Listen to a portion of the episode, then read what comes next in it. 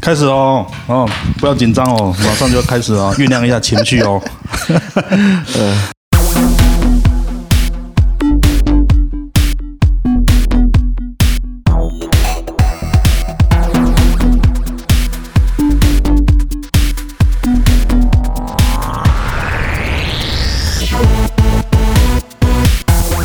呃，Hello，大家好，欢迎收听《虎烂之声》，我是主播赖老哥。我是领导弟，啊，今天我们呢请到了一个大美女哈、啊来当我们一个嘉宾呢、其实其实是三个，有两个在旁 听，两然后个呢是，啊，对然后对我今天晚上饭都顾不上吃，我就出 发了。心急火燎，但还是迟到了很久，对对对，啊随时弹道虽迟但到啊。啊、还有一个就是，这个爽赖老哥的约可能爽了有二十天吧。我们为了录这一期节目哦，真的是一波三折啊。对不是你有事就是他有事，要不然就是我有事，对要不然就是下暴雨大家都有事，不然就下暴雨来不了。啊，对对对，还有那一下雨，天有一天下雨，大家都嗯没事的时候，他就给你下一个暴雨，对对对，我感觉好像就是取经一样。 九九八十一呢。对哎，来，不是要介绍一下我对们对这对个对对，这个的啊，美女美女 OK OK，美女嘉宾？你要怎么？你的艺名是什么？一一依依啊对一一，哎呀，一一，啊！ 这有有什么问题吗？ 没 有没有没有，我们有一个姓叶的主播，他之前有一个叫依 依啊，呃，有是一吗有一个算什么了？算前女友吧啊，可能啊，不知道算什么，这个要他自己来定义了哦。啊，这个闲话 OK 少叙啊，我们今天的主题，徒弟是什么？然后你还不知道是吗？不知道我们就是裸聊 啊。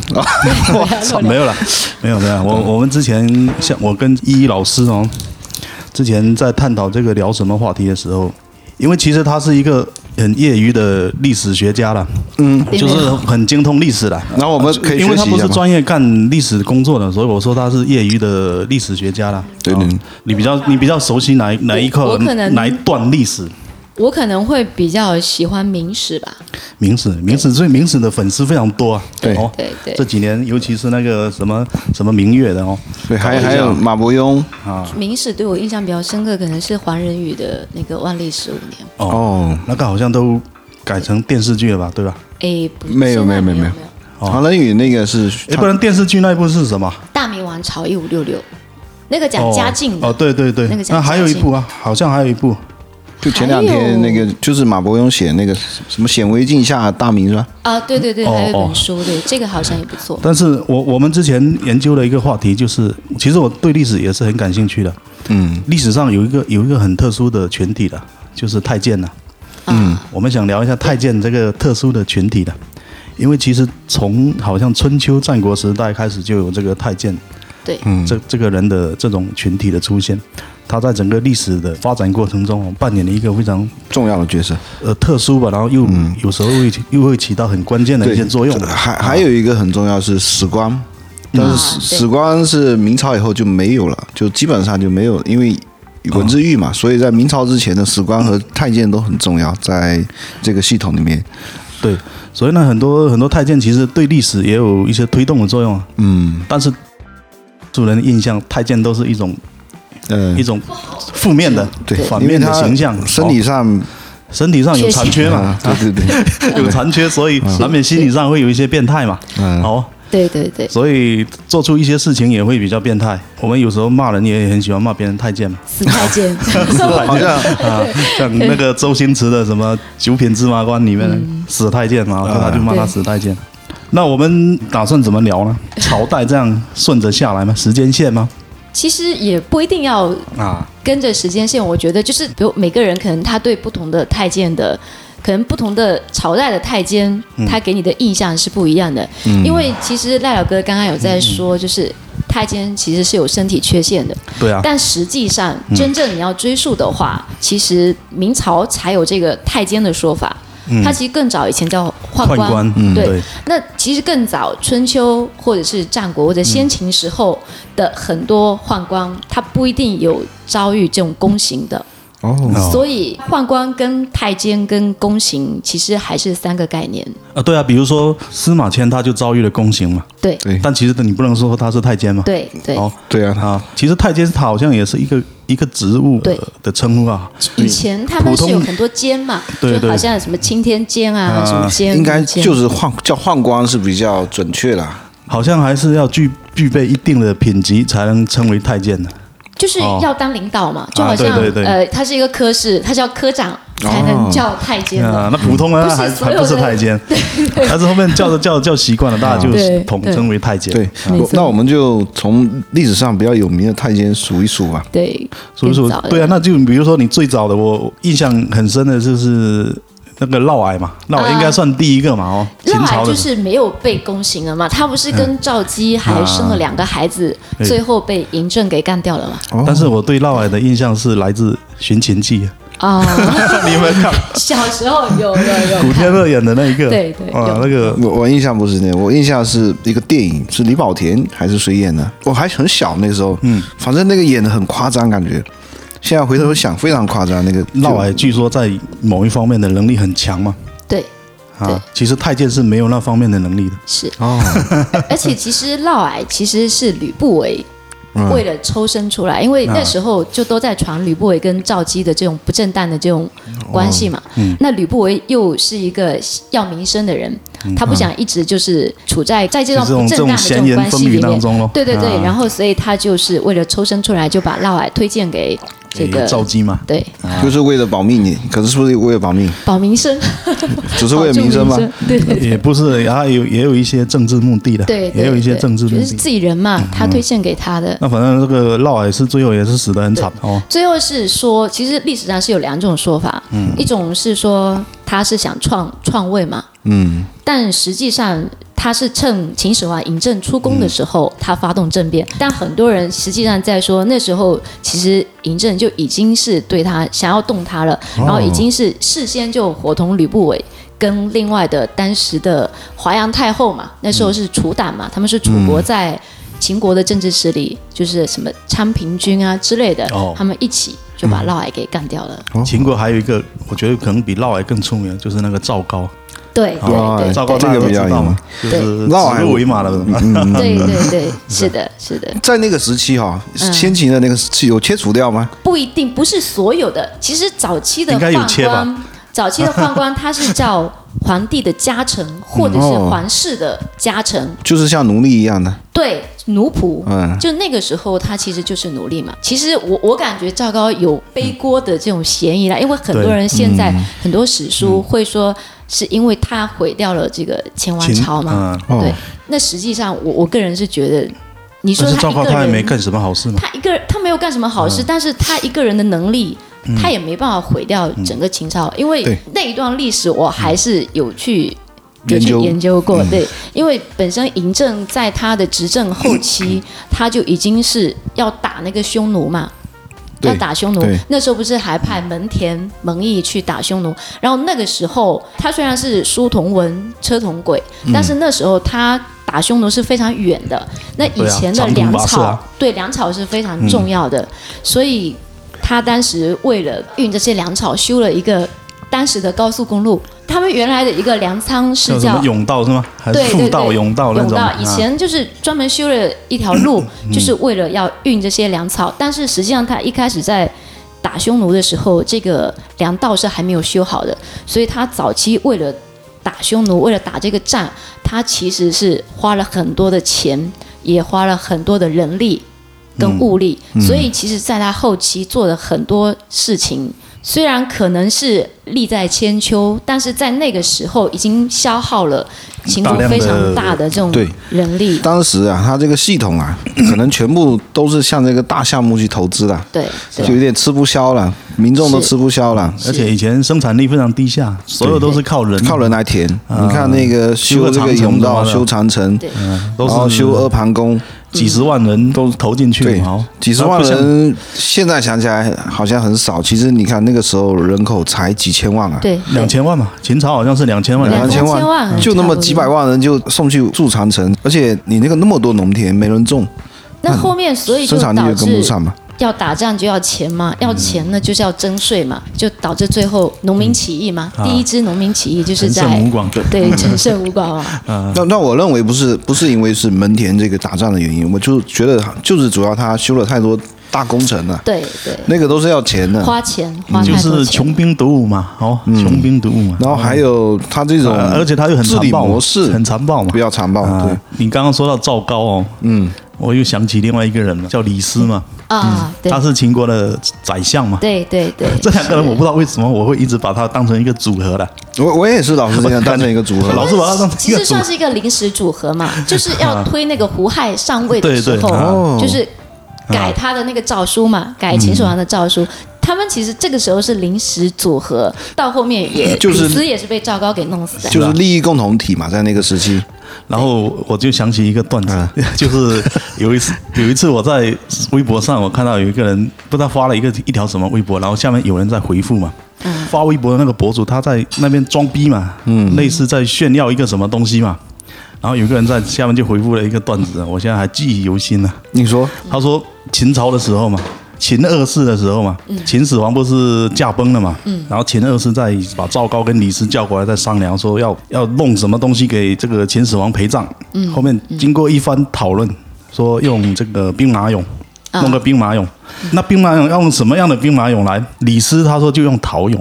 啊用陶瓷烧的对对土对嗯土烧叫土陶俑，然后赵高说要用铜俑，要用铜的来做，嗯，然后就就在那边争执不休嘛。最后秦二世啊，他就说胡胡亥亥，， 嗯，他就说那个铜的会锈掉嗯会锈掉嘛。他说，反正意思就是说，求求你不要再锈了， 就用铜的会锈掉。哦 然后就是说叫那个博主不要再锈了。哦意思这个段子这一个段子，嗯我就想起知道知道想起这么一个段子。那那有关秦朝的，我还觉得那个段子更 经典啊，啊，哪个段子？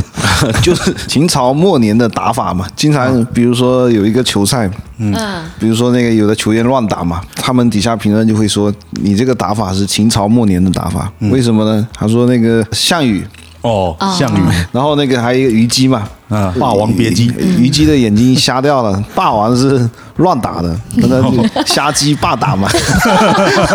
知道吗？哦这个，对，嗯所以说这个是秦朝末年的一个打法，那就是秦朝留给我们印象是大概是这样子。就就是就是哎很但是我们说回刚刚我们说的是太监啊，这个赵高哦，对，其实赵高他是一个皇族的后裔，哦，他是赵国的后裔，那人家在说他实际上是带着仇恨进有可入能有秦可能宫的啊，那他是然后个无间道啊。对，就是其实他是从小就看啊到他，因为他国家是被秦国灭的，嗯那最后他父亲也是死在这个秦国人的手上，所以他就是要复仇。那对最终他确实这也种应该是阴谋论吧？我觉得那也不好对说嗯因为本身因为那么遥远的事情，我对啊们现在猜过去，很难逻辑去上追还溯是了还对是合理的。就是有这个动机的，对对哦对有，这个动机的嗯对，，但这种说法是否成立，这个事情这已经无从考证啊。对，无从考嗯究。历史的有意思的地方，我觉得就是这样。对啊这就个是无从考每个证嗯人都有每个人自己的看法一。个没还有一个没办法假设对，一假设就全变了嘛。是啊。啊，对那秦朝接下来就是就是汉朝了嘛？哦，对，嗯，很汉朝好像没什么换过，没什么太监了。有有啊有很有名的啊詹冉，谁啊？詹冉嘛，哎，这个我不知道哎，我也不知道孤陋有寡闻 呢。但我知道最有名的是那个蔡伦，欸蔡伦造啊纸是吗？蔡伦对蔡伦是到东汉的嘛？呃，具体哪一项我也应该是记不得东了，汉反的。正西汉的话，可能就刚刚我们讲司马迁，但是他又不算，不能算，他是个伟人，我们还不好意思去怎么调侃他 可。是你就说我他哪边觉伟得实际上我嗯们现在，我不知道你们看太监的角度。嗯我看在看太监的角度，我不会说站在它是一个贬义的角度，啊因为实际上你放、嗯放到那个朝代，其实很多太监他的很多行为不是他自己的意愿，对其实对他是工具人，是皇帝或者说是他主人的一条狗嘛，是啊工具是啊人嘛就是是他的黑手套而已。啊但是嗯我觉得但没办法，你你没办法去对它的主人怎么样，你只能拿它当出气 筒。它就是它，其实它也蛮惨的，背黑锅什么之类的。对哦，背了很多锅嘛。啊，而且你说历史都是这帮文人跟这些史学家在写的，嗯，他本身跟太监这个政治角色，他本身两它也个是对立的嘛。对对两这个嗯两个派系，他就尿不到一个壶里他嘛。因为他可能比较喜欢明史，明史由于明显，嗯比较明显，它这个两个派系会动，这个会影响到就是看法了。嗯是是，然后，但是之前的这个太监实际上本身就是家奴嘛，你说的没错。对对其实早期的他可能也没有没有很大的权利嘛，哦，都没没有有没有什么权利嘛，无非就是做一些服务的工作嘛。对，其实第一个专权呢就是赵高嘛，所赵高以大家对他的印象嗯不好嗯也比较深刻，也比而较且出名，。其实你说秦朝会灭亡是他的原因吗？绝对不嗯是，对不对？因为就算没有赵高，也有其他高嘛。你就比如我们现在也一样，你说一个人他对整个历史进程的这种影响，其实是还比较渺小 的，嗯，那不一定要看什么人，对，他比较少。比如像我们这种人是是没有什么没有影响的。我们是忽略不是，计的嘛，我们是一根毛 啊，真的一一粒沙啊。连毛都不算，对对一只蚂蚁吧。是，那其实秦朝后面其实也还有啊，汉朝的也是有，像张让啊，但他有发生过什么比较著名的事件吗？我你因为突然间我就想起这个人，但是是有的，我之前有看过，嗯就是关于他的一些 事迹。主要是汉朝的比较遥远的，特别是西汉。嗯，西汉我们有时候不是很熟悉，但东汉因为刘秀之后的这个很多，还包括什么王莽之后的事情比较有吸引力，还包括三国嘛。嗯那，西汉的好像好像就是汉武帝，汉武帝啊那么一下，其他都是很很汉很武猛的帝，样子。汉武帝的印象主要是来自黄晓明啊。 黄晓明在那边装逼，啊 那其实汉有一部影片电视剧叫《嗯汉武大帝》，是就是黄晓明啊，不是不是还是谁演的那个？没有，就是黄晓明演的。然后他还有另外一个版本是吗？对对，那我没看还过挺好看的。其实，如果按说回来，你看那个汉武帝跟这个秦始皇的作风是非常相似的，对啊就，穷兵黩武。对几乎每个朝代都会有那么一个会这样子嘛。对，每个朝代好像都有点类似嘛。比如说开国的皇帝怎么样，然后对有对中间有一个会怎么样啊，开中国心皇哎的嗯帝啊积累了很多钱，然后呢，中间有一个皇帝呢，嗯想想这么多钱好像没事干，所以有句话叫“历史总是惊人的相似”，对好他就是一直 一直重复，一直对重复因为嘛。我们古代的生产力条件，它是自然循环，就是差不多两对百啊多对年啊一周期。那如果在后面你们印象比较深的，那刚刚说那个什么蔡伦，蔡伦他就是造纸嘛，哦，对对啊造纸的四大，发明嘛，对对啊啊，那他这个也是做很大贡献嘛。是是，好像三国的时候，就是曹操的爷爷还是老爸，他也是个太监嘛，对 对他对爷爷，他爷爷嘛，哦，他曹操爷他的爷爷爷是个对太监嘛他，爷爷就是太监，那个不是亲爷爷吧，还是是亲的？是亲爷爷啊，就是他爷爷啊，呃不，不是他不是不是是这样，他是曹操认的吧还的父亲好像是是是被认养的，啊啊，对对对啊然后然后他的爷爷姓曹，啊，啊这样子。然哦后曹操不是就是因为他爷爷是那个太监嘛，所以他跟那个跟嗯袁跟绍嘛啊袁袁绍他们是小时候是玩在一块的嘛啊，对对对但。是这袁绍他就很鄙视他嘛，那肯定对啊那人家世世三公啊，那个时候是很牛的，他就觉得他妈这个我就是嗯官二代啊，你是对宦二代啊，而且那个时候还是九品中正制的时候嘛，对对对哈，嗯，但是曹操还是很了不起的。哦啊对到后面呢，逆袭，把这袁绍啊、什么伊干人等全部干掉了。对对哦对。把什么公孙瓒啊那些七七八八的，但其实我他为什么就后面他就是不当皇帝，就是是什么原因呢？他可能觉得时机还不成熟吧。到他儿他儿子才当皇帝嘛，对不对对？曹丕对啊才当嘛。对对那曹操的时候，那因有为嗯人是有一种说法是说曹操有答应那个，啊汉献帝，对，说他不不当皇帝，哦啊所以他实际上也有是一种皇帝说的法，他实际上也是皇对帝的。啊那肯定啊，汉献帝就是个傀儡了嘛。对嗯，而且我我觉得有一个原原因是什么？因为跟曹操同时期的那一批人嘛，嗯什么袁绍啊，什么袁术啊那些人，袁术他不是当皇帝了嘛？嗯对袁术称帝了嘛？结果被打的跟狗一样，哦，啊对就是说怕你当了皇帝，所有是人不都是打你就啊？就是把你当成标靶了？就对啊枪打出头鸟嗯嘛。是啊，所有人其实就打你了。我我其实如果要聊这个的话，其实我们刚刚说的陈胜吴广起义也是啊，就耐不住寂寞，很快就要称王，那人家打的就是你。对啊，就是就是第一个哦那啊，但是你如果起义的不称王，那你怎么去召集人马呢？你肯定可是要有一个你名头啊。你看你看那个在唐高宗李世民他爸叫什么？李渊，啊，李渊，他就是缓称王。以以前不是有一句话叫“缓称王，管积粮”吗？哦是啊，是啊就是你一旦就是先称帝，你可能就先被打。其实朱元璋这一点也是嗯对做嗯对的非常对，陈友谅就比较先被干掉啊。对，啊， 没错。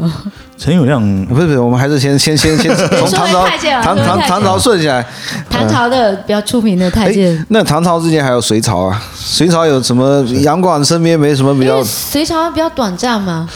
那那你要这样讲，三国之后还有两晋呐、对吧？对啊，东晋、西晋，这个也有几百年的历史、啊，是是对不啦是这个但是想不出来啊。三百多年没。有，主要是我们没做功课，然后可 能裸聊这些也不是很出名的，对你聊这些也意义不大了。对对哦对然后大家反正也听不懂，嗯，也不是很出名的典型的太监再下去就是高力士了，啊。对，唐朝就是嗯高高力力士士也是对比较有名。高力士是是我们汉人吗？还是唐玄宗、李李隆基那一对啊朝的嘛。唐玄宗就是唐明皇嘛，是不是？杨对贵啊，妃的那个嘛对。啊，对啊，长恨歌嘛，对啊长恨歌就讲他们那那高力士是我们汉族人还是外族的？嗯应该是汉族的吧？高力士，他原来不姓高，叫。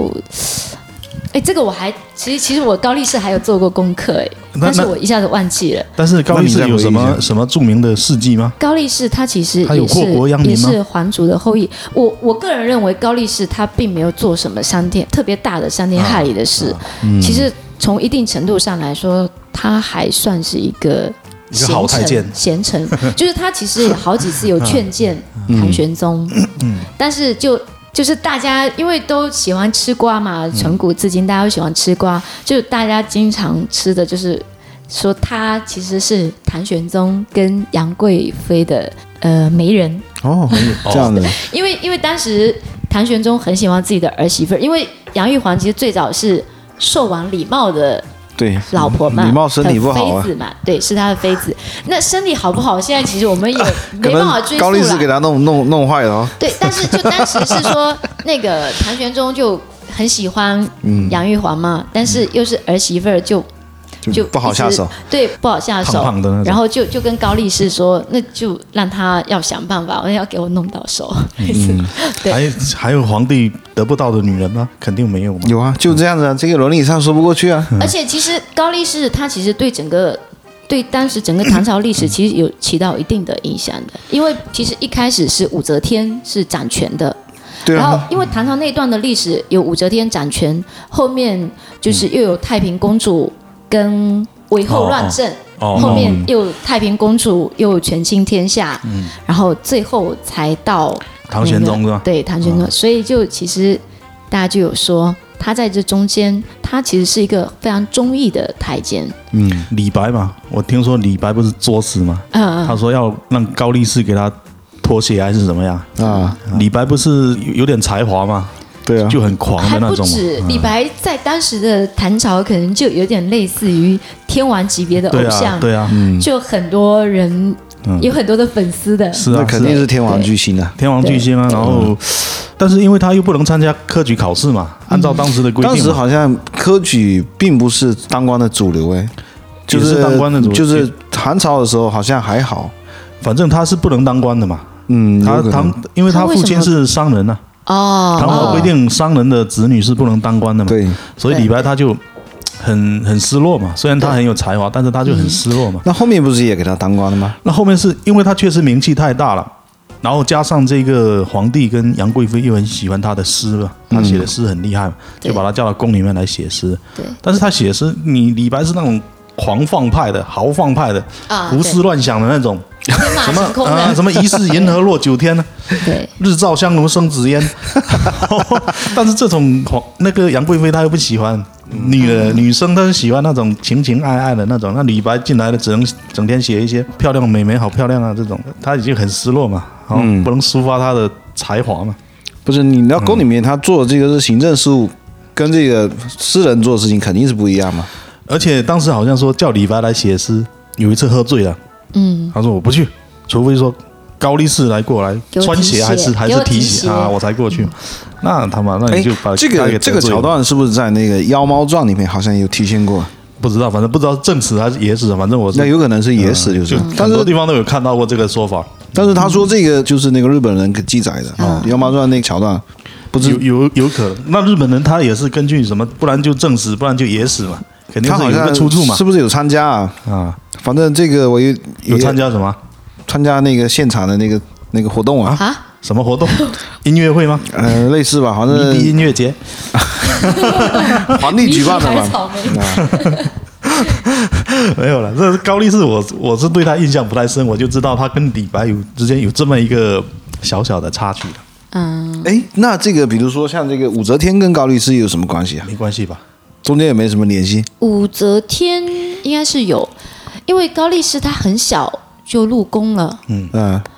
他其实最早不是在谭玄宗身边的，那武则天跟唐玄宗是不是又有什么关系？唐玄宗不是他儿子吗？好像很乱不啊，是不这是段不是，他啊儿还是他孙子啊是李显，一个是李显嘛，嗯然后李显不是也是为了权力，武则天自己杀了的，然后后面又扶持另外一个，反正也是他李家的后代嘛。反反正这个武则天好像也是非 常乱的。呃，不知道武则天不是他他自己造了很多字，那造了很实多汉际字什么上的。，嗯我前两天不是看这个关于太监的，我前两天是看另外一个书讲到的。他说，其实，在宋朝以前啊，其实整个社会是、嗯是对啊非常开放的，特别女性。就是他说以前哦，你寡妇再嫁，或者是像这种有有权有势的嗯女性，就是养很多的对啊，男宠啊，男宠，他们其实这个都都社会都是能接受的，反而是啊就就唐朝的时候，他就风气也很开开放啊。对现在也可以接受啊。 现在是可以接受，但是舆论不能接受了，实际可以接受了。道德上 还是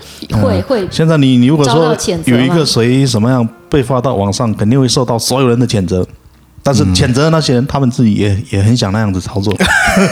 谴责的原因就是自己做不 了。啊。对，就是哎，为什么不是我？嗯为什么是 他？凭什么？嗯嗯，所以就是这样子。那对接下来就宋朝了嘛，唐完了就宋了嘛，哦，这么快就到宋了吗？宋朝上下五千年，一下过了一千多那了只能这样快速啊，你你就对跟看电影一样嘛，啊对不对？宋朝啊宋朝比较出名的宋朝童贯啊，哦有一个叫童贯的，童我贯嗯啊因为童贯是为什么啊？我是看《水浒传》，《水浒传》我经常看，我比较熟嗯悉，我就知道里面有这么一个童贯。嗯童贯他就是一个宦官，嗯，而且是权力非常大的宦官了。啊他好像最大当到那个枢密院，就是枢密院的负责人，那个官职叫什么？我一下子讲不出来，枢密使还是什么？相当于是国防部长了。嗯，国防部长了。他当时跟这个蔡京嘛，还有什么的，嗯，一个是管文的，一个是管武的嘛，两个两个权力都非常大嘛。宋朝我觉得灭亡也是灭在他的手上，他他是有很大的关系。哎宋朝的灭亡应该说是北宋的灭亡啊了，不是宋朝的灭亡了。啊北宋不是后面那个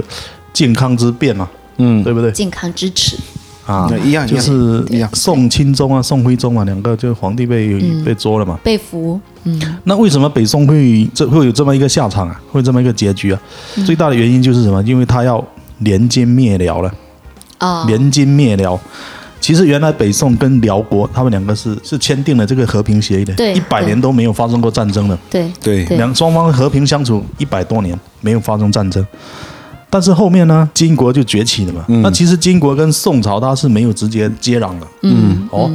它中间隔着一个辽国，所以对金国他就去打辽国。啊，那辽国，辽国是打不过金国的，当时辽国是打不过，因为辽国经过那个一百一两百年的的那个进化哦，陈平日久，也也是变被有一点被汉化了嘛，哦，啊对，不会打仗了。就是一开始是很骁勇善战，但是后面也不行了，其实战斗力也下降了。当时是不是在这个刚才讲童贯的前期的时候，好像好像宋徽宗的时候是已经收回了燕云的好几州了。没有没收回。那那为什么会会导致这个联金灭辽呢？就是因为当时金国一直在打辽国嘛，那辽国就打不过金国嘛，嗯，辽国就向宋朝求救嘛，说我们是盟友啊，我们我们要啊你要帮我嘛。那有一次呢，这个童贯呢出去外面打仗的时候，就碰到一个人嘛，一个姓李的，但叫什么名字我想不起来了，他是辽国的一个叛将叛徒呢，那逃到宋朝来。然后刚好被童贯给遇到了，他就向童贯建议，他说：“他说你现在要趁这个机会联合金国把辽国给灭掉，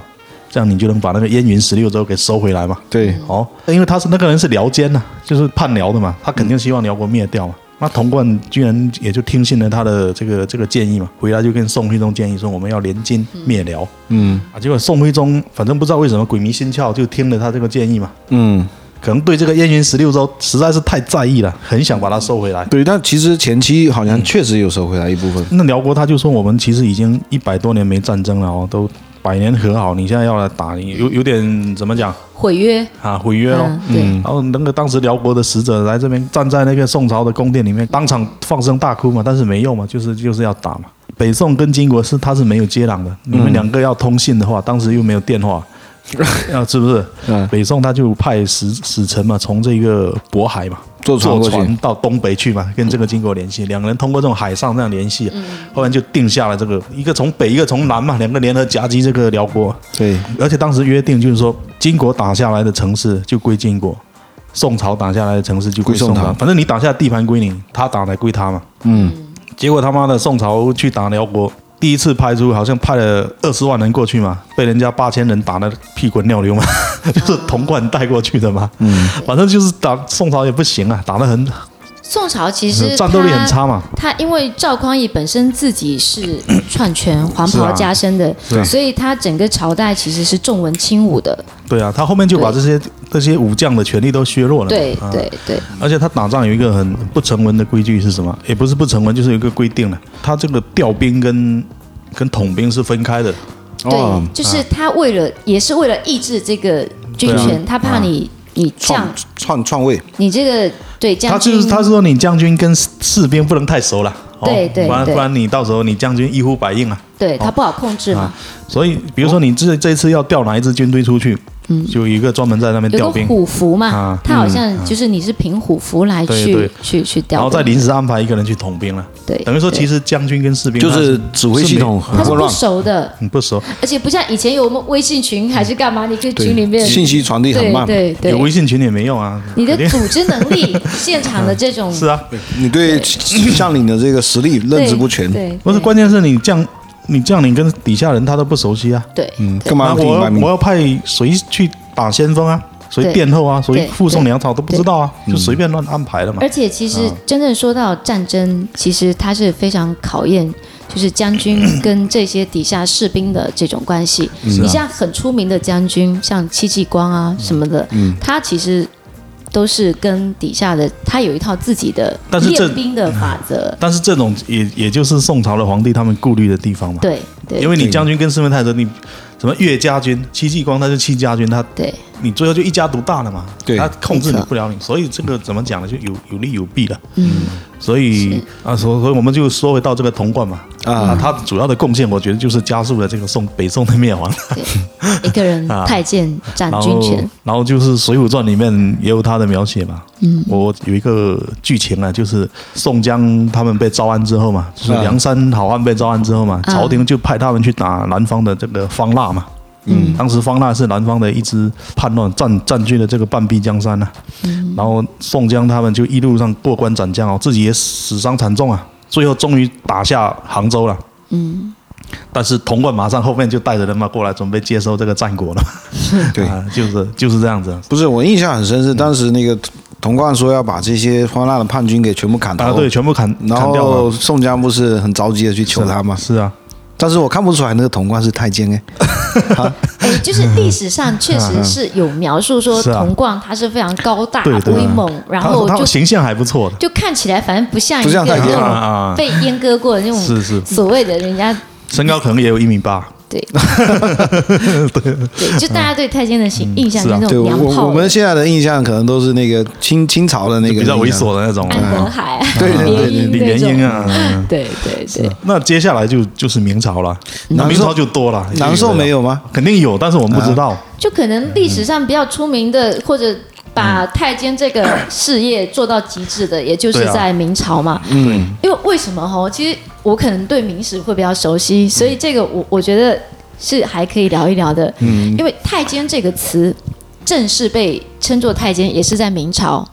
因为以前实际上在明朝之前，太监它不是作为一个权力机关或者一个部门出现在整个这个这个这个行政体系，体系里面嘛，哦，然后他这个明朝是正式走到历史舞台上，然后有了一个这样的一个岗位，因为以前 相当于是一个机构了，啊它就是一个部门，相当于就是一个部门。对，哦，因为他的权力其实到后期是非常大的。是啊对你像他后面有一个什么司礼监、掌印太监，嗯啊还有掌印秉笔太监。啊这两个最牛逼啊！对，一个一个是负责批红，一个负责盖盖章章嘛。这个相当于现在的办公室管印的那个，就是签完不给你盖，你也没辙。对对啊，对啊，对一个负责签字，一个负责盖章嘛，对就两个人嘛。嗯对对，所以其实因为明朝他朱元璋他为了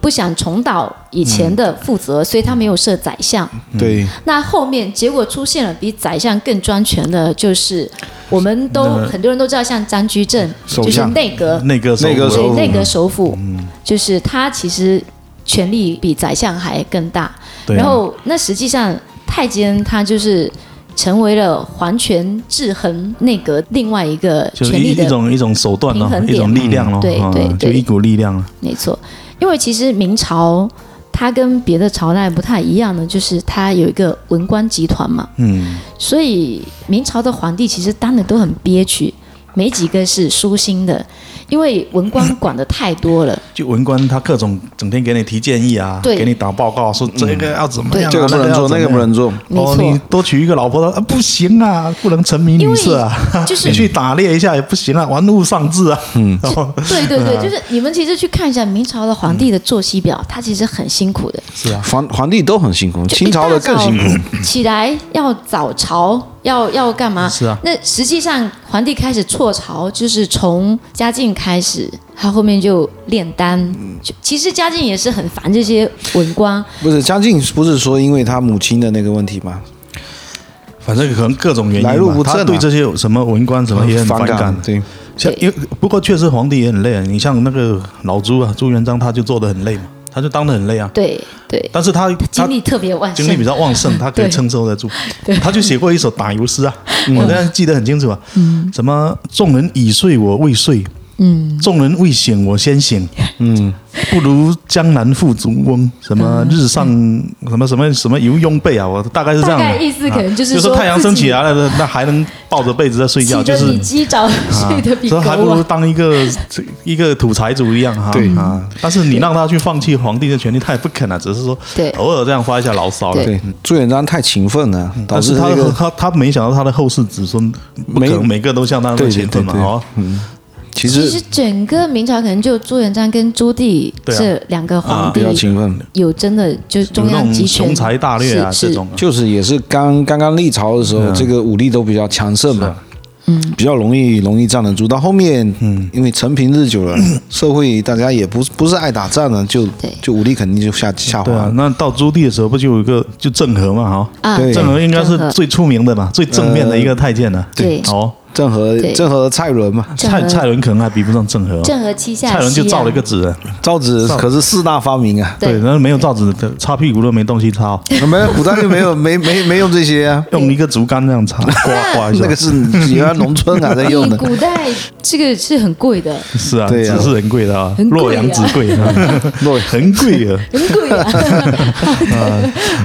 乱入郑和好像下了多少次啊？七次，其次嘛，是不是跟同时期的他是不是比那些西方什么哥伦布、麦哲伦还早啊？对对啊，差了是一的百，年嘛。更长早了。一百年哦，对啊，那就是我们东方的大航海时代。对，对，那实际上当时就还有一种说法，说嗯是朱棣就一直担心朱允炆还活着哦，对就然后派他去找了，啊对，派他去找。派郑和去找朱允炆哦。对，那郑和其实有一次下西洋是从泉州出发的，嗯，对呃，我们泉州那个妈祖庙嘛，啊，呃，就是有一次修建，就是郑和亲自主导从这边出发，然后回来之后，因为平安回来，以前海神嘛，妈祖是海神嘛，嗯然后回来之后就是有禀报朝廷，就是啊、说有妈祖的保佑，有开修平安回来了哦。对，有嗯修，当时当时的朝廷也反正也是财大气粗嘛哦。每有次钱有对钱嘛有，钱每次下出海都反正都浩浩荡荡，一大堆船队过去嘛。对不是主主要问题还是还是政治问题的，政治问对啊题影射到这个嗯航海。你说你说花那么多钱，为什么后一个朝代他就后一个皇帝他就不花这个钱，就是因为他没有这个意义的。你找到朱允炆，他还是不会影响到他的皇权的。嗯像西方那些什么麦哲伦、哥伦布他们去大航海，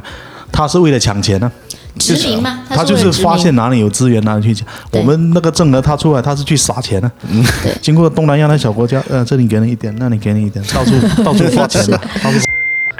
不要乱讲啊！不要乱讲、嗯，这个要删掉、 嗯剪掉剪 掉，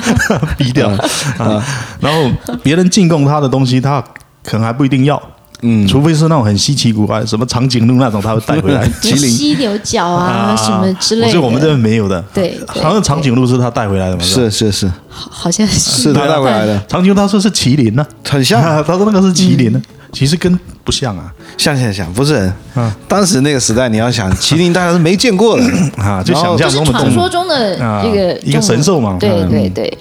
而且他好像还是一个什么天主教徒还是什么徒啊？不是还是基督教徒那个啊、伊斯兰教徒，啊，伊斯兰教、啊，他每次去都要去那个不是他麦加那边去朝去圣那个嘛附近转悠，然后他一直没有去过麦加，最后嗯呢最后一次去了最后吧嗯一次他说要去麦加朝圣，然后就最后在南京的那个是衣冠冢，啊，嗯死在麦加了嘛，对不对？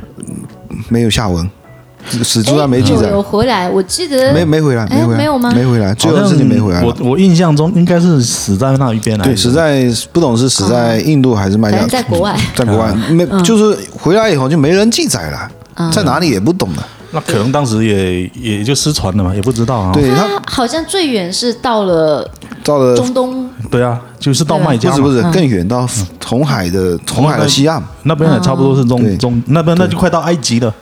已经到埃及嗯了，现在来就苏丹这一片了。是啊，啊，对对，是是有到苏他丹那片，厉害的地方，他是色目人啊，色目人，所以他才被阉掉了，嗯对也没死，他是被谁带回到到南京去的？他好像是作为战俘还是什么被是战俘，啊但是带回去的。是是朱棣给他带回去的吗？当时好像是打云南的一个什么将军给他带回去，叫谁啊？沐英不可能是朱棣亲自带回去的吧？但是这个不重要，反正不他重要他反正 跟他就是就一是个很出名的太大监。航海家，不不不，啊嗯其实很重要。为什么？因为他为什么是伊斯兰教徒？就是啊他是中东来的，对啊，他本身是色目人，是嗯，色目人就是眼睛有颜色嘛，可所能是以叫蓝色色的目人啊吧，可能是蓝那色要的。这么说，你说其实很早，我们泉州也就有很多阿拉伯、中东人，嗯是啊，嗯因为我们现在是叫宋元啊那个时代的对啊，对这个海上丝绸之路的起点嘛。是啊，你像现在成代那一片，很多姓丁丁的，其实都是早期是啊是阿啊拉伯对来后裔这边嘛留其下的后裔。实回头一想哦，阿拉伯过来这么远，说明他们当时的航海技术已经很厉害了。当时他不一定走海啊，他可能走没没没没，走海的，走唐三藏取西经那条路那条路线那那那个太远 了，那个不骑是马当。时也有个路上的丝绸之路啊，我觉路上得的丝，绸我之路、啊嗯我觉得他们是是从海，因为宋宋朝就是因为那个但是在那个时候能够平安到达这边的，也是一小部分人。对啊，肯定可能来了一万个人，最后只留了三百个人。对，其实就其这实样啊有之前就在说，英国去到美美洲，原来去是啊嗯美洲的那些人也是啊，就早期就是我们讲能生存下来的存活率其实是很低的嘛， 对很低啊其实就跟早期当时那种什么贩卖黑奴是一样的，对你把非洲的黑奴卖到那个美国去，嗯，当时美国大开发，存活率好像可能只有十分之一啊，嗯，一百生个命可期能可能都高了，对啊，一百个可能最多就活个十个， 但是就算只活十个，他也是赚钱的。对因为在非洲，可能一个黑奴只要三十块钱，到了美国就可以卖到一千块，嗯，对吧？他就算死掉十分之九，他还是有赚钱的，对，就就就这样子嘛。所以才有那么多人下去开辟什么新航路啊，就对，都是为了钱啊呢、就航海时代，啊其实也就是资本的原始积累嘛啊，也是从但是那时但是候郑开和始他不是为了这个嘛，哦， 对对大傻逼，到处到处去撒钱，到处 对体现我中中央王朝的威武。 对啊对天朝上国的这个光辉形象嘛，哦，那郑和之后就很多了。那民就后面的就都是 比较比较负面的啦，没有对没有负没有面没有，的张居正时代不是那个掌印太监，不是还比较正面吗？那个嗯是冯宝，对呀、冯宝冯宝对。那冯宝之前其实就明朝可能第一个弄权的太监是那个王振吧，哦，就是那个土木堡之对变的那个是吧对？对，啊就是朱祁镇嘛，明英宗啊啊朱祁镇的这个土木堡之变。土木堡之变就是因为这个王振的策划嘛引起的嘛，因为实际上他只是一个太监，对啊，实而且王振其实属于太监里面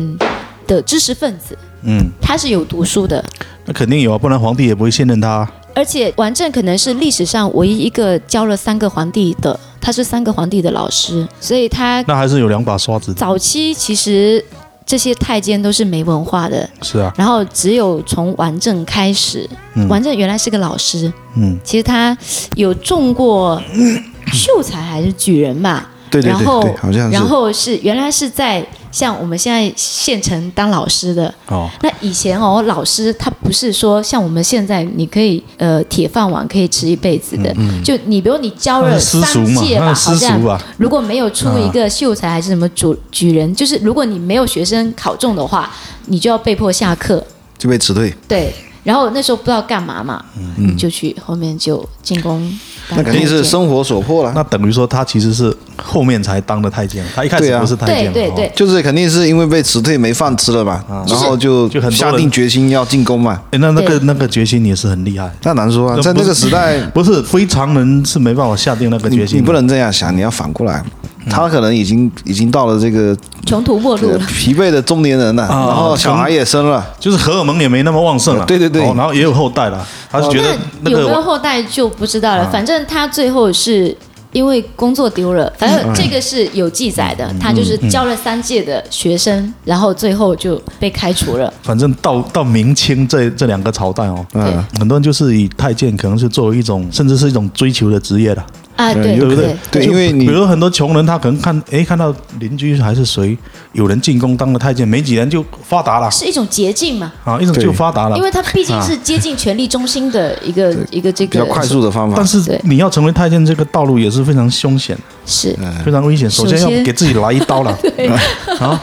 好像当时有是有一种专门的机构，什么进士房啊之类的哦，对。就是专门来给你来一刀的嘛，官方承认的就嘛。清朝的时候，就是说北京有两个很著名的， 呃，就是专门就哦做是手术的做嘛晋升的，一个姓毕的毕家，好像一个是不知道是姓刘还是我第二个记不清楚，反嗯好正像一是个刘是一姓刀啊毕，，刘一刀对，一没个错姓刘， ，对对，就然刘后一刀嘛，就是他是很出名的，他们这个手术收费是很高的，他是官方认证的，对，就是说他每个月还或者说每季度都会向宫里面输送一批经过他们手术过的这个人选对到里面去当太对监，，是的，但这个是有风险的。对，你万一手术之后感染了他，他没挑上啊，不是啊，嗯，人家不要你啊，面试没通过，那你不是白割那了？刘一刀是不是有有有这个先筛选的这功能呢？那肯定有啊，哎刚刚我们赖老哥说的这种情况就有啊，啊是啊就是明朝第二也不是第二个，就还有一个很著名啊的魏忠贤。是啊，魏忠贤他他其那实、就是、魏忠贤太有名了，因为魏忠贤以前其实是个地方的那种无赖恶棍，对啊，嗯好赌，然后然后欠了一屁股赌债，被追债，嗯然后才自宫。哦，他就是属于那种刚才我们赖老哥说的运气比较背的，就是自宫了以后也没能嗯没进宫，没入选呢，去服侍这些主子的啊 那一批人。那他后面是怎么进去的？他后面是先去呃另外一个谁的家里，反正是先去他家当一个类似于家臣，最嗯后才通过他介绍，好像是通过一一个叫魏朝的给他介绍进去，魏朝也是一个太监，对嗯嗯，对而且魏朝是当时比较红的一个太监，在皇帝身边的，对哦，因为啊好嗯吧魏朝他为什么会红哦？就是他当时在 宫内，因为明朝的皇宫太监是有对食的，嗯，对食是合法的，到清朝才是不合法的。什么叫对视？就是太监跟里宫面女的宫女或者是哦哦哦宫内女女性结成这名种义上的夫夫妻妻，他就叫对食。就是两个人这样坐着对着吃饭呢，叫对食了。对，然后他对食的对象 叫客氏、客应月，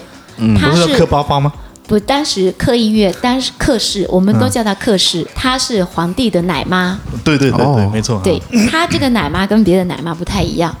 客氏是很漂亮，据说哈，嗯据说很漂亮，身材又很好，而且风情万种， 对啊然后就可能就是皇帝很喜欢，就恋母癖。小小皇帝很喜欢，所以这个克氏他对皇帝的影响是很大的。那这个魏朝，刚刚我们戴老哥说的这个魏朝，魏朝对他对是就就那个了克氏的鸡犬升天了嘛，老公，就对一人得道，鸡犬升天了 嘛。然后他就皇帝就宠，皇帝宠幸客爱屋氏及乌嘛啊，然后然他后就哦各宠自幸跟魏这个又是对一是对，之前我忘了是看哪里说的，嗯他说就是天启皇帝嘛，小时候啊，刚出生不久，反正就是谁的奶都不吃嘛，嗯，只吃这个克氏的奶嘛，嗯克氏奶他一吃就就吃上瘾了嘛，啊哎，但是很奇怪然哈后，就奶妈她就一直待就是在宫中，我老是觉得好像这个要要有怀孕啊什么之类才会产产奶嘛。对呀、对呀、是啊，那这个克奶妈氏她也有怀孕啊，她有孩子，她就放放弃了自己的孩子到宫里面来当奶妈，是这样这样子吗？啊对对，她就是生下孩子，奶妈都是要刚刚生育完的我，操，那不是很残忍吗？是啊，就就等于说把自己的孩子抛弃了嘛，就这样然后去进宫当宫女，又跟这当个皇帝的奶娘。又跟嗯呃不跟奶娘又跟这个魏朝，对啊对食嘛，然后后面就是那不是很怪吗？现在看来，啊，现在很怪，但是当时可能也觉得你不能现在的 眼光啊去，当时看当时那可个那个能在时当时候那个时代，可能也觉得是无所谓，那个就时是候很是一种正常荣耀了，啊嗯你能够那进宫当皇帝的奶娘，那也是那也是吧那魏忠贤好像是说他是通过各种关系跟这个魏朝认识的嘛，然后魏朝把嗯他介绍到宫里面去。他一开始在里面也是个很普通的一个角色嘛，最早嗯魏忠贤他年轻的时候，他的一个叔叔还是伯伯是个厨子，嗯，然后有教过他煮饭煮饭，哦所以魏忠贤进宫一开始是在御膳房、嗯做饭啊也的是一个厨子，嗯，对。他不是还给那个王才人皇帝的一个很喜欢的一个老婆嘛？好一个像妃子嘛，一个妾吧，魏忠贤他是一个很厉害的人对，啊而且他非常的狠。那哦，我们刚刚说到魏朝，还有就是魏朝跟克氏他是对食，对不对？嗯对后面魏忠贤进宫以后，霸慢慢占了对霸占了克氏，然后把魏朝给干掉了。我其实操其实也不是霸占的，他刚进去肯定是没有那个实力去跟魏朝对着干的。嗯，但是他呢，可能更有因为魅力不是，他通过观察，他发现魏朝为什么那么牛逼，原因是克氏了。嗯所以我还是要跟克氏拉起搞对搞好关系对，对然后他就直接跳过魏朝去接近这个克氏，然后好好像也花了很大的很多钱嘛，请克氏吃饭啊、就是送对礼啊什么之类的。对对对，就是魏忠贤很大方，对舍得花钱。那后面呢，加上他长得比较帅嘛，他比魏朝长得帅，然后两个人后面就跟克氏慢慢就就粘在一起了。对，啊，那但是克氏名义上他已经是跟魏朝在独食了嘛，啊，后面呢就皇帝就出来主持公道嘛，就把他们三个人就叫过来嘛，啊，就说呃，哎呀，你们两个人哦，就是魏朝跟魏忠贤，你们两个人为了抢一个克氏嘛，吵得不可开交嘛，那皇帝也很烦嘛，就问最后他就问克氏嘛，他说那你来定嘛，你自己来选，你你要选你要啊选谁嘛，对对对，但是他就有点不好意思往魏忠贤那边看了一眼嘛。嗯，他就自己选了哦啊魏忠贤。那那就就他吧。嗯那行吧，那就他嘛。那魏朝就没办法，后面就被干掉了，灰溜溜的就下场嘛。最后也没有好下场，也也是，那魏忠贤就太出名了，因为魏忠贤好像他也不识字嘛，哦，但是他已经很牛了。说实是话，是是他如果识字，他会更那个。是他牛逼的地方就是什么？他可以做到秉笔太监嘛，他是秉笔太监嘛，诶，就是专门替皇皇帝批示的嘛。哎批示是批红嘛？对啊，批红啊，哈、嗯批红。就画圈就行了是嗯吧？不一定，你有时候也要写一些那不办理的意见啊，那不识字他怎么批？不识字，他他他他是嗯刻字啊，刻字识字啊，他后 面，我我记得他啊的这个岗位是不用识字的，然嗯后他当时。找了一个傀儡，会会识字的傀儡哦来去当了这个需要写字的可能就是把他的意思表达给给对那个傀儡，然后傀儡去写。对，因为以前其实那时候你基本上这个事情的处理意见，内阁他都会拟好，对啊，内阁他叫票拟，他票拟完了送到宫中，然后再批红，最后再有盖章司礼监、掌印、太监，对，然后盖章。而且魏忠贤就很多电视啊、电影都有他这个、这个形象。对，他后面好像也还当了什么东厂提督之类的。有哦，对，东西厂都在他手上，什基么本东上厂西厂基本上都是太监的形象嘛。那哦时候嗯不是他，通常机长就是太监，对啊，嗯就是他，他出行都叫他九千岁嘛，就比皇帝少一千岁。确实有一种夸张的说法，有的就叫他九千九百岁，就是他出行就跟皇帝是一样，是啊人家见到规格一他要样啊跪他的，对啊，要行跪拜之礼的。而且他有一个厉呃一个很厉害的地方，就是他他很善于抓住这个皇帝的心思嘛。对，就皇帝不是很喜欢做木匠嘛？嗯，嗯，天启皇帝他很喜欢做木工木啊。匠，平对时在他也不不想上朝，也不理朝政，就天天在家里面就做木工，他连自己睡的床啊、什么家具都自己做的啊、就是天启皇帝，其实他也是没文化了。对啊其实这个对的 他也是没文化。我跟你说，会做艺术家的皇帝，嗯，你如果叫他去像做宋皇徽帝，宗什么的，他也不更完想当蛋。皇帝嘛。宋徽宗越做越完蛋。是啊嗯对，那魏忠贤他是怎么样？他就每次就等着天启皇帝在那边坐的正爽的时候，他去拿过去，哎，皇上您看这个事怎么办？嗯啊，不要滚开滚开，不要来烦我，不你要来自己看着烦我办，你自己看着办吧，你看着办吧，对这种小事还来烦我。嗯 那魏忠贤就这样慢慢就做大了，而且也是他就很懂得，是嗯就啊带皇帝各种玩，啊也是带他各种玩。对啊，其实那个时候你说这个首辅事情都做嗯了，其他的确实皇帝就是一个摆设但了。其实是啊就是从大的当时整个朝堂的嗯局面来说，就他那个时代朝堂上也没有什么高人了、嗯魏忠贤后期能做那么大，因为一个小流氓没文化，嗯他的力量其实他能做的坏事是有限的。他为什么后面那个时期还有一个党叫阉党嘛？ 那阉党就是他是阉党首他领的嘛，嗯首领啊对。那阉党的组成部分，除了太监以外，其实有是啊很多是文官。这些文官其实是由于当时朝堂上文官集团之间的内斗对啊，对啊嗯因为当时东林党是很牛的，是啊当时东林党最早那个那个时候的首辅叫叶向高，是福建人。嗯福建福清人，东林党当时势力很 强，然后朝内还有其余几个政党，有浙党、浙江党，因为以前其他都叫同乡党嘛，啊嗯浙党、齐党、楚党就被东林党打压的就很难受，然后他们就后面很多人就投嗯就靠投到到阉阉党党，魏魏忠贤这边，是啊所以才叫阉党是啊。哦啊，对其实阉党也是后面崇祯给他定性的，对，在天启年间，没人敢说那个是阉党啊， 是吧？谁敢 说？嗯， 是对啊，这个是肯定也是后面去给他定性。所以就很多人其实就会说，其实明朝是亡于党争嘛。对啊，那些文人就没有增量嘛，就在存量上面博弈，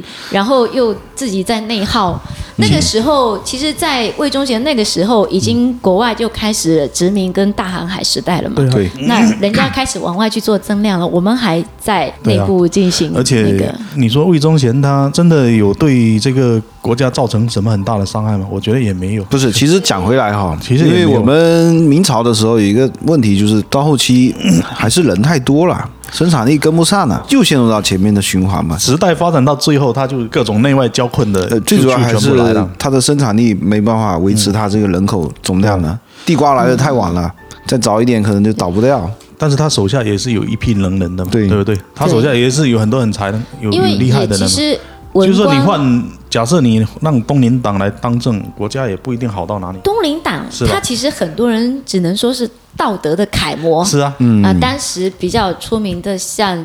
呃叶向高啊，啊还有一个御史方崇哲，嗯，还有一个杨涟，杨涟很出名的，就知道也是一个道德的楷模嘛。其实你就是正人君子啦。我哦，发现，其实这个运转它会自动的运转，是啊，根本就不需要要怎么样嘛。就是不需要特别谁来干嘛嘛。哦，嗯哦，因为明朝它其实后面它就已经形成了自己一个运转的机制。你看万历都不上朝，嗯对没有根本不皇帝需要上朝，他他整个机制他也能照样是啊，是啊运，转。照样你还是有事情还是有人去做的嘛。哦对，真正后来应该还是一个是气候变化了，嗯太冷了，然后对年年欠收才导致了这个结对果。那时候、就是那时候不是说是什么小冰河时代还是什么对，小东西冰河嘛时代啊对，全球都减产了，又不是明朝减产没，饭吃嘛，嗯，没饭吃呢，刚好到明末那个时候又农民起义，嗯，到农民真起义正就是朱因为 由检接手大明江山的时候，嗯，就已经又农民起义，就太多个锅，那你锅盖不够，你都根本盖不住，但是那你要镇压，还有一个朱由检也太不是当皇帝的，他管太细了，适合当村长，朱由检适合当个班主任啊，他管得其非实常是细。很想很对想做对啊，事他的。是他是很勤政的，对，嗯但我感觉我们现在再来讲，讲我个人的观嗯点，其实他一开始一上来，马上就把魏忠贤干掉了。其实对这一点，他其实嗯对啊，其实当皇帝的角度，他不应该这么干。是你真正把他全部干掉了，你后面嗯就他其实是你行政系统对啊就有可能不你就听打使破唤了了这。个啊平衡了嗯，。是啊，他其实可以打压他一下，对但是就不需要说其全给其实他还灭是了。利用他嘛，哦对其实可以利用他，对因为魏忠贤其实他已经构建了一套很完整的这个体系了，行政体系啊，也很完整的体系的。虽然说他他没错了，他他是这个权力很大了，一人之下万人之上，嗯，但是你如果利用他，他照样帮你把事情干得很好嘛，对对对不对对帮你把你是董事长嘛，那总经理帮你把关公公司搞得井井有条，对，这有什么不好吗？有时候对吧回头一看，你就是越勤劳，是啊错误越多。越勤劳，你你要看你的能力啊。你如果能力很差，你又越勤劳，那你就越搞越死 啊。但 但是那个时候你什么都不也干的还好好的，嗯其实对啊也没用了，那个时候也已经没用，对因为因为就是一个灾 荒嘛，一个灾荒，啊然后加上农民起义，你又要镇压，你要镇压这些，你就要有兵，你就要有粮，粮就草要有钱，有钱啊啊那你又没有钱，然后又就是恶性循环，又后进又崛起了，啊对，就是两线夹击啊。就是国内内有外内忧外患嘛。国内有农民起义，李自成，就是啊外面有这个清清兵，还有一对吧个对就是崇祯这个问题，就是插手太多了，他其实也是外行。你说这个袁崇焕啊，这些嗯人都是莫名其妙的，就就就被他斩了。这个如果要讲又又要可又讲讲另外讲得很细啊对，我觉得就是我们啊可以以后魏忠专门贤没有这么，就是说我们结论是这个魏忠贤没有那个那么那么恶嘛，对不就是对？也没有说很，嗯其实我是觉得没有什么恶不恶，我们就是说讲一下他这个人对他有有什么感觉而已的。对啊，嗯，好，反正历史就是让人家随意评价的嘛，对不对？哎，刚才在讲这个宋朝的时候，那那个贾似道是一个大贪官还是一个奸臣啊？不知道啊，啊不知，道贾似道， 我也不知道。我我贾忽然似道，我我知道有这么一个人，但我不知道他他应该不是宦官吧？我就觉得这也是一个奸臣，我老老是把他跟这个明朝的这种阉党，或者是这个叫做宦官集团因为，很多很多这个电电影哦、电视剧啊，都是明朝的特别多了。嗯对明朝的题材什么新龙门客栈啊，对对对，啊哦，对里面就是对那个东厂提督嘛，对哦，对对，哎，是不是那个演的甄子丹啊，啊？对对对对， 很因为变态啊！我明靠 明，朝明朝嗯比较出名的太监比较多嘛，你像王振啊、刘瑾啊，刘瑾那个时候最后被查的、被被抄家的时候，嗯查出来的黄金跟白银的那些总量。说他当时是世界首富， 那你很正常啊。很正但常是啊实际上他很多钱有可能都是皇帝的，因为对啊嗯说实话就是皇帝的黑手套嘛。嗯替皇帝打工。啊对对 对，哎，嗯哦，其实还还有一个明朝的这个东厂西厂锦衣卫比较那个嗯比较大，是啊就特作为务机构，特务机构，他这个是皇帝直接管辖的。嗯对，哦，所以才我们大家会觉得这个明朝好像太监嗯比较厉害。你看电视很多太监还是武林高手哦，哈，他就是一股政治力量 了啊对。就明朝已经摆到明面嗯上，他就是一股政治力量。那金庸写这个《笑傲江湖不败》跟这个也没关 系啊， 有了，我觉得是有点关系的。是不是？笑傲江湖也是明朝的嘛，是东方明朝的不败吗他也不是个，也是个太监嘛，也是个阉人嘛，对东方不败嘛，自宫他写的是明朝的诗吗？对对。就是明朝的事，哦他不是说《葵花宝典》第一页翻开来的“欲练此功， 必先自对啊宫”嗯对啊，嘛，我知道然后。咔的他妈的一下子就自宫下去了，然后翻过来第二 页，就算还是什么 自宫也很自宫也不成功，，就不是就算没有自宫也可以练此功啊了，反正到了这个，反正就挺坑的。我操，他们后悔了，然后又翻过来一个，就算自宫未必成 功。你这个就是，就算你自宫也未必成这功。这个是网络段子 的。对嗯啊，我就想起这个段子这个这 个也、想到这个就讲到，好像原来这个天涯很多人专门在编这个东西。嗯，哎，哎，我今天看到一个消息说，天涯社区倒倒闭了，是永啊久关闭了，啊，很惨很惨。 那也是一代人的青春。哎嗯 是啊，你你应该比较小吧？天涯我是有上过的，那时候论坛很火嘛，对嗯对，也也不小了，哎，中学还是大学的时候。呃，你是不是两两千后 啊？哦天哪，没有人说我不能他应暴该露是年应龄。该是九 零后，九零后应该九是零后还年年轻，很年轻。年轻那个我印象非常深刻，以前论坛的时候，天天沙发板凳，啊。那对论坛帮我们帮族后面再再对，我们上次已经讨论过一期啊可以了。再聊对。那对我们还不是把这个太监给他这个那坑给他太监填填掉？哎，万历十五年里面还有讲到讲到什么？万历那一朝就是比较出名，就是冯保嘛，嗯，嗯，冯冯宝保跟张居正嘛一起主导了万历中心嘛，哦，张居正才他执政十年嘛，其实他如果他死太早了，他如果能够时间更长一点，执政时间更长一点的话，可能能够撑得更久也说不定。他的改革可能财政这个就会制度也更没改革办法假设哦。没对办法假设。对对但是最近可能也要面临这个财政制度改革的问题啊。啊，嗯这个对莫谈国事哦。嗯，然后对对对后面就清朝了，啊清清朝反正就两个嘛，李莲英、安德安德海，海李 连就两个。对，那实际上要说到太监对整个 嗯政治对当时整个社会的影响，可能就是嗯，明朝的会比较会大比较对大，因为对它有形成一股力量。对对不，对它是一股政治力量对有一股摆力量嗯在朝堂之上你。连英日服是这个啊慈禧慈禧的哈，那安德海是最后一个是吧？不是安安德德海海也是福也是李莲英才是最后一也个是，李莲英跟安德海两个都是慈禧都是非慈禧常宠信的太监。哦啊对，安德海的资历比李莲英要要高一点，哦，安德海是李莲英的师傅，对，要比他早一点。对，但是安德海可能做人哦比较不会做人呢、不像李莲英比较嚣张啊，比较嚣张，因为比较他嚣张他仗着有权有势嘛，就是仗着这个太后的信任嘛，嗯对对，就飞扬跋扈啊，可能会做一些违法乱纪的事啊。比较嚣张。 其实违法乱纪李莲英也有做，但是李莲英做的比较低比调较隐蔽啊，李没莲那英么是明比显。啊较会装孙子嘛，李莲英她去对碰到所有人，她都客客气气的嘛对，她装孙子。嗯比如说比较那低个调慈禧太后跟光绪两个关系不好嘛，啊她会从中去调和嘛，哦对不对？光绪也很感激啊她，对，光光绪不是都叫他李安达嘛，对不对？啊都叫李安达，他也感激他嘛。他可能也有在想，他说万一他妈的慈禧老了，有一天如果死掉了，对那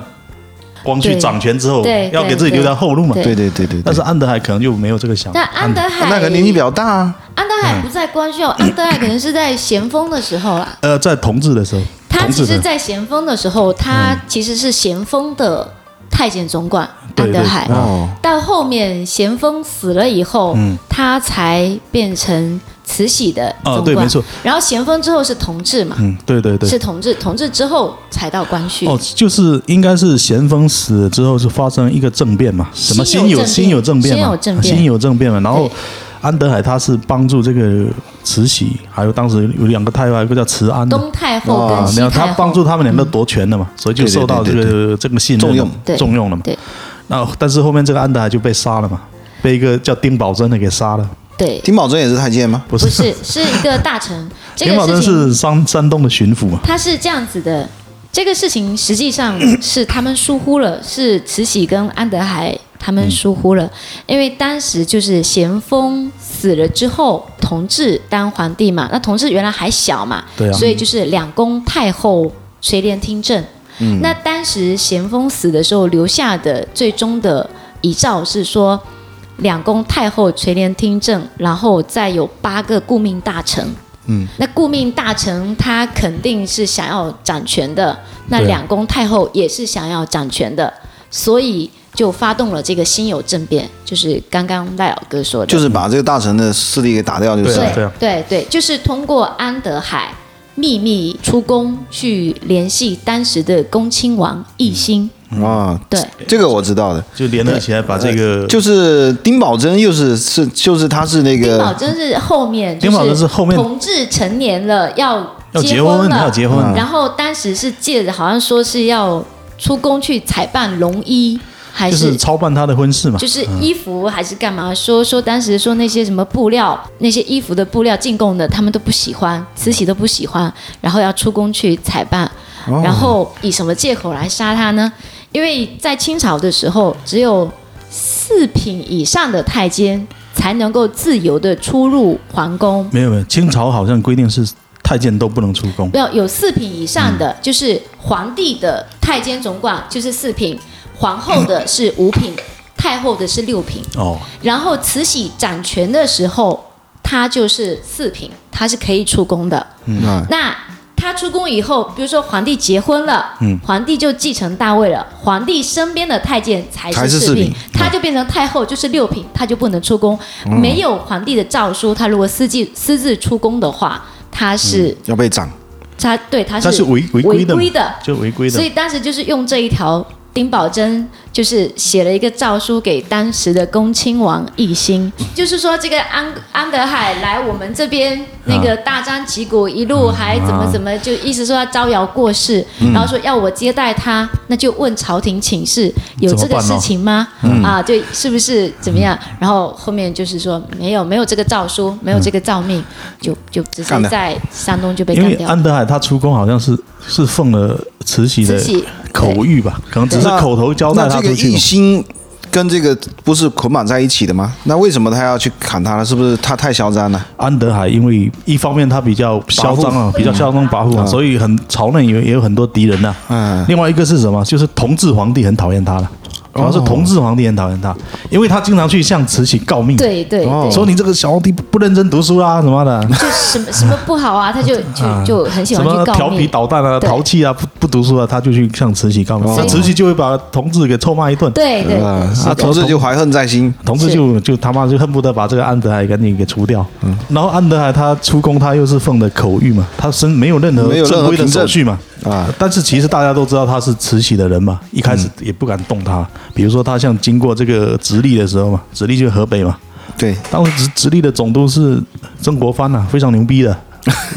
对嗯都不敢动他，就放他过去。但是到丁宝桢这边，丁宝桢他他可能就比较愣嘛，不是他是不是原来也是这个就是被打压下去那一派的人就马提拔起来的？就是哎，不是人家有就是有一种说法嗯说他本身就是跟皇帝一行他们就是嗯就一有派的，也可能之前也是有有密谋好的。对密谋就就是猜测说要利用这么个机会把这个安德海给除打掉给除掉。但是李莲英他是不一样，李莲英他就就是做人他就很很圆滑嘛，很面面俱到，包括他懂得给自己留后路啊，什么的。李莲英人是唯一一个善终的对，太监，嗯他是辛亥革命前后死的吗？还是什么时候死？他是对啊，死死了之后好像都民国了吧？对，啊都袁世凯都已 经复辟，好像袁哦，世那凯么都那复辟那么晚了才死啊？对，啊那他你是想很想早就出宫了，慈禧跟光绪两个人几乎是同一天死掉的啦，嗯光绪先死，慈禧第二天啊，嘛。几乎是同时死掉的嘛对。对他死掉之后，然后他就没多久他就出宫了嘛，嗯，那没多久再过两三年清朝就亡了嘛，对对对不对？就差不多就到民就国了嘛是。说，有一些史学家有一种说法嘛，就是说李莲英为什么能善终，嗯就是他这个人心思非常的缜密，是啊，他在光绪跟慈禧死了之后。他马上送了很多钱给当时的隆裕皇后，哦，哦，对，然后最后皇后才批准他，就是说出宫退休，啊然后回家退咯休，他也是唯一一个全身而退的，嗯在这种政治漩涡里面能够全身而退。最后，他好像是在什么呃皇宫的一个南花园还是什么，在那里养老，安度晚年。然没有后他有回老家，不是李莲英还有四个继子嘛？嗯，有四个继子，就是说最后还说到他死了之后，他的继子还上奏朝廷的荣誉皇后，说要让他以什么样什么级别啊，反正是很高级别的那种葬礼，嗯，来办。然后说你宫里如果没有钱，就我们自己自己掏出钱，但是你允许我按这个级别去对，去就是操办按，哦按那个有一个名誉吧，荣誉咯，哦，叫什么国公还是嗯，这个我具体因为忘了。按规定太监品级最高只能到四品嘛，嗯但是李莲英她是慈禧特批给她二品的个一个太监顶戴花翎呢，对对，带给他我赏那了一个顶二品的戴顶戴花翎，对对对就相当于说给你发了一套二品的制服了。 虽然说没有给你实际上二，但是也那套制服只有二品的才能穿哦。你嗯啊对你不对是二品，你对穿了就不行啊。但是李给莲他英就特是许一个很、很厉害的，是啊，很厉害。反正最后出宫的时候，可能也就去那个净室房抱着他那一个宝贝泡在福尔马林里面的，就那个不 是 就带走了吗？对啊，嗯最后一起下葬了嘛。哦我记得好像明朝是不是有一个案件，就是随着那个进士房里面的那个东西没掉了，没掉了，是 不是？不知道哎，好像有一个案件，我就印象很深。啊那明朝的案件就很多了。你看洪武四大案，哎，你们有讲过的嘛？有一嗯我们期讲过一个空印的，对之前空也印讲过一案个嘛，空印的，对那还有万历三大案，那很多啊。那个太远了，要查一 下。对啊，，那是天启是大爆炸，啊天体大爆炸我很费解，嗯那个到底是什么原因产生的？哎那个很多人就说是那个火药库爆炸、啊，武器库爆炸、武器火药库爆炸而已吗？不然你怎么解释？有的人说是什么陨石什么之类是的，啊，是不是嗯饮食呢？那这些其实都无从考证无了。从追溯那。还有一个就是这个光绪啊，嗯，光绪后面是被怎么弄死的啊？被毒死吗？后面经过考证，说是死于砒霜中毒的，砒霜中毒啊那就是有一种说法，嗯就是说是李莲英弄他，弄死的，就是慢性中毒的。因为李莲英其实后后面光绪也不喜欢李莲英，因为一个女人珍妃，嗯哦，哦，光绪非常喜欢那个珍妃，就不要扔到井里面去那个是吧？对对对没错，珍妃其实间接说是李莲英害死的，嗯，对。然后因为李莲英非常讨厌她，嗯，她要弄死关关绪也是正常的，啊要不然马上但慈是禧眼看就要嗝屁了。对对没对有。对但，是李莲英肯定自己不敢自作主张，绝对也是慈禧在背后就是幕说嗯后他主使，挑唆对，慈禧，绝对然也后是慈允禧嗯许让她杀，最后她动手，对啊是有一种说法是这样，前不久吧，应该是零几年的时候，不是有考古学家把光绪皇帝，还有科学家嘛，就把他他当时有头发嘛，头发嘛拿头发发拿出来来测，测一因下为里面确实是有那个中毒嗯砷砷的成分嘛，嗯，就是砒霜中毒的成分嘛，所以光绪皇帝死于砒霜中毒，这个就是最后的一个定论嘛，相当于说现在比较公认的对，的一个定比较论。有依据。嗯，清史你现在还是能够能够追溯到一些这些 东西，那对明史太久远，不是金史，它也有一个问题，就是史官没有啦，对啊都比较一致啊，因为文字狱比较厉害嘛。对对，秦始好像还不是二十四史里面的之一，其实很多很多它没有没有解密的。清嗯史清朝的史料其实是很少的，关于清朝的史料其实是很少，虽然它距离我们很近，但是其实是很少。因为你像明朝皇帝，嗯，很多东西都是由这些史大官，臣、嗯，文文官集团去掌控的，很多的对皇帝是生活是很很就是啊很没有很没有自由的嘛很没有对自我比的。较比较客观嘛，嗯它的记载我我其实明朝很喜欢一个皇帝，就是朱厚照， 是是哎，就是那个在豹房什么说说他，哦啊对养养一堆宠物的那个，对对，就弄是呃朱什么朱厚明照，武宗哦哦朱厚照照，最后就是去说是去出征，他很喜欢打仗的嘛，回来的路上对自己自封了将军。嗯，对啊，我我为什么就是说我还蛮喜欢他，因为我觉得他其实很酷，很有个性，对，对很不对？酷，很有。他其实当时是很想看真的。嗯我自己开玩笑的说，我觉得他是那个时代最摇滚的 人。对，他是就是跟跟那个谁出征被抓的那个是吧？不是不是那个是土木堡之变的那，是朱祁镇啊、那是明英宗，嗯就是王振，也是一个明朝的一个大太监，就是我我知道，但是这个这个这个朱武忠这个啊，不是这个这个朱明武厚宗，朱厚照，明武宗是不是活得不长啊？活得不长。嗯明朝的很多皇帝活得都不长，也是炼丹炼死的吧？不是他就是回来的路上落水了。啊那那人家就是他肯定是当时的文官害的嘛，因为文官控制不了他。哦，有对可能，有可能，这个这个我们我们下次可以录一期明朝的皇帝，一个一个就是因为明朝皇帝细数很有过来个性，每每一个的每一很个多都有都特很有点，个性每一个都有特点，有木匠有木匠啊，啊， 有这个炼丹师有炼、丹化学家， 啊，对有啊对他妈的四十年不上朝 的，对对对 对，啊还有像刚刚那个朱厚照，他很喜欢表演打仗啊，嗯，自己自己表演啊。对然后比如说他给自己封一个什么头衔呢、他妈的那那个个将军那个什么将军，前面一大堆头衔呢、啊 可能有一百个字啊，什么什么什么什么威我武知什道么什么大将我知道军，一百多个字，然 后然后突然间封了个将军出征，哎，明天就见不到皇帝了。啊嗯，然后还会自己说叩见皇上，什么末将，什么什么什么什么，然后自己又跑到上面龙椅上说哎爱卿平身，然后自己又跑到 角色扮演这样子切 换，哎很搞笑。那那个 Cosplay 就是那个叫什么景泰帝 是是叫什么名字？这个应该是存在感非常弱的一个皇帝，很强啊，景太郎啊，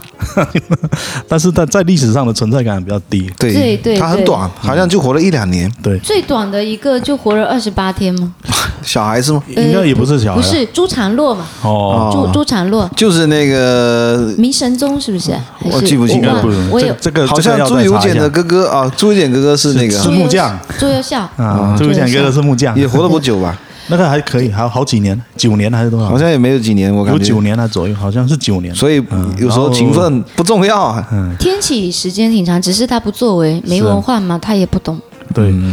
到清朝后面，反正清朝末年呢，有一批很惨的太监，就是这样来一下之后，咔嚓来一下子就灭亡了。就灭亡了。嗯，就是 民国之后再入宫当太监嘛，啊嗯啊，还有什么四九年入国军的，他们差不多一个意思，对对对对 都是赶不上时机的对，啊。清朝后面还有一个问题，他就是嫡系子弟太少了，就是自己的皇帝的小孩都很少，然后所以他后面也是选不到什么人才啊。行吧，那我们差不多吧，好，可以这一期我看时间也不不早了，那这一期关于太监的，我们就其实也不只是太监啊，我们断断续续，七因那为七太七监他没办法单独聊，啊他又是皇帝的又东拉西扯，反正又扯了一些有的没的啊。因为你聊聊太监，肯定离不离不开要聊他当是朝啊的是啊皇帝，对是啊 对，是啊，那我们这一期就先聊到这边嘛。嗯，感谢我们这个大美女大美女一一没有啊，第一组参与我们这一次的录制。 苦难之声，如果有听众想加入我们这个一起讨论，可以添加我们客服的微信二九幺五零幺幺四，然后他会把你拉到这个群里面。 我们这个群现在已经有四十几个人了。精英群啊，精英群。嗯，对，嗯、行吧，那今天就先聊到这边吧。嗯好，感谢大家收听，拜拜。拜拜。再见。